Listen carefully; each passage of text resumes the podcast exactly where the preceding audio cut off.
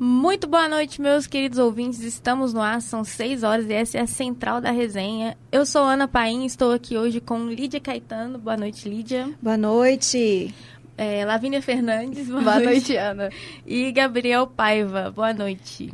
Boa noite a todos. Bom, vamos ao programa de hoje. Solta a vinheta.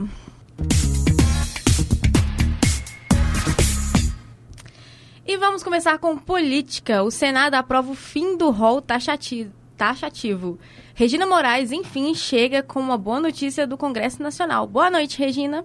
É isso mesmo, Ana. Enfim, uma boa notícia, né? Boa noite a você, boa noite a todos. O Senado aprovou nesta segunda-feira 29 o projeto de lei 2033-2022, que derruba o chamado rol taxativo para a cobertura de planos de saúde.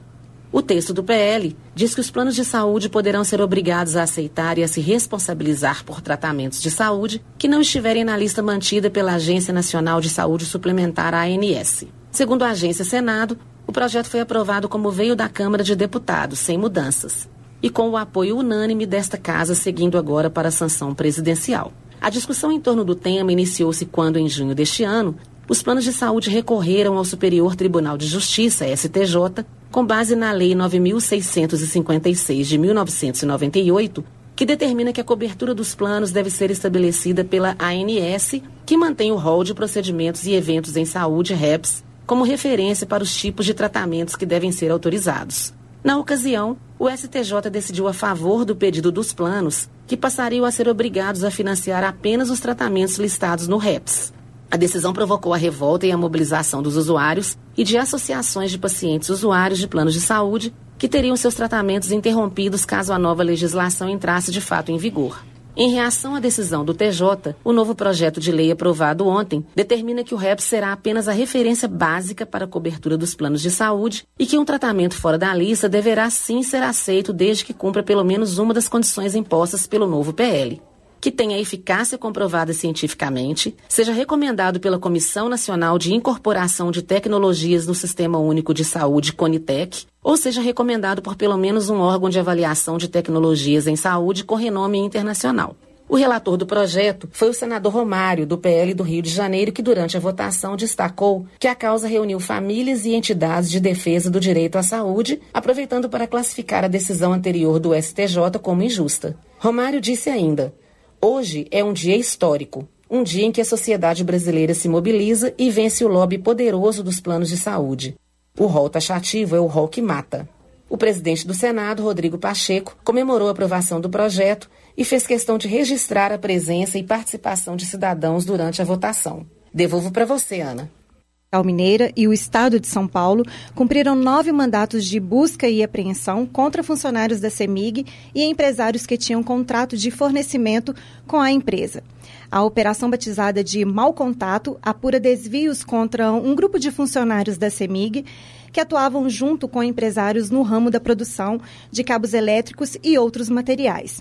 O esquema funcionava desde a licitação até a execução desses contratos. O objetivo era comprar materiais de baixa qualidade e gerar lucro para os envolvidos.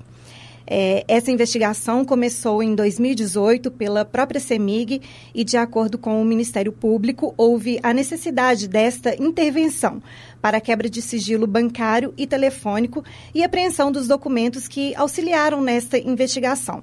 Os funcionários foram afastados das suas atividades e o prejuízo foi de 132 milhões nesse processo fraudulento. Para o Ministério Público, esses equipamentos foram instalados na rede elétrica, porém não, não houve nenhum dano, mas ressalta que a utilização desses equipamentos poderiam gerar riscos à qualidade, ao desempenho e segurança na prestação dos serviços. A finalidade da busca foi coletar computadores, telefones celulares e dispositivos eletrônicos para complementar as provas já produzidas e aprofundar na hipótese de ocorrências de outros crimes contra a administração, administração pública e financeira. Um prejuízo bem alto aí para a CEMIG. É, muito obrigada, Lídia. E vamos falar agora um pouquinho sobre cultura, vamos falar de moda. A representatividade dos modelos plus size estão cada vez mais presentes no mundo da moda, trazendo mais visibilidade para superar padrões e acabar com o preconceito. Quem traz os detalhes para a gente é Júlia Sobral. Boa noite, Júlia. Boa noite, Ana. Boa noite para quem está ouvindo. Hoje iremos falar sobre a diversidade no mundo da moda, mas especificamente sobre a moda plus size. Modelos plus size estão cada vez mais presentes em campanhas de grandes marcas, reforçando a defesa em nome da representatividade e do corpo real, rompendo padrões e demarcando território que por décadas para eles foram negados. O espaço ocupado por modelos com diferentes tipos de corpo no mundo da moda tem trazido resultados positivos para o mercado do vestuário. De acordo com a Associação Brasil Plus Size, a indústria de roupas com numeração 44 ou GG cresceu em 21% entre 2019 e 2021. Entretanto, vale ressaltar que, por mais que houve um avanço na produção dessas numerações, ainda assim existe dificuldade de encontrar essas peças em lojas físicas. A presença de representatividade e da diversidade na moda vem surgindo como um método para superar padrões e acabar com o preconceito enraizado na sociedade. Júlia Sobral para a Central da Resenha. Muito obrigada, Júlia. É muito importante a gente ter aí essa evolução para ter uma moda mais inclusiva. Bom, e agora vamos falar sobre esporte. Hoje temos informações sobre Libertadores, vôlei e a seleção brasileira com Gabriel Paiva. Boa noite, Gabriel.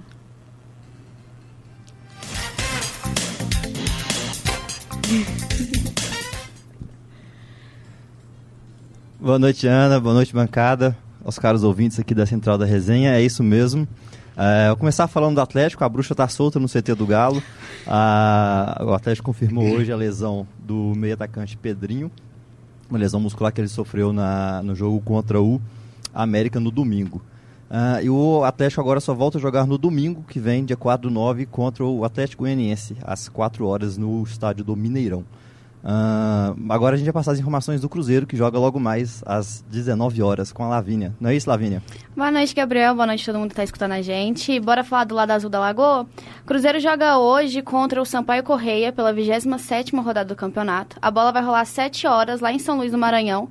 É, no Estádio Castelão. Quem vai apitar o jogo hoje é a nossa queridíssima Edna Alves, será auxiliada pelo Daniel Paulo e Miguel Caetano, e quem vai comandar o VAR é o Rodrigo Ferreira.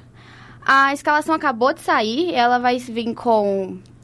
Cruzeiro hoje vem com Rafael Cabral, Giovanni Jesus, Zé Ivaldo, Oliveira, o Eduardo Brock, Felipe Machado, Neto Moura, Daniel Júnior, Bruno Rodrigues, Rafa Silva e Edu.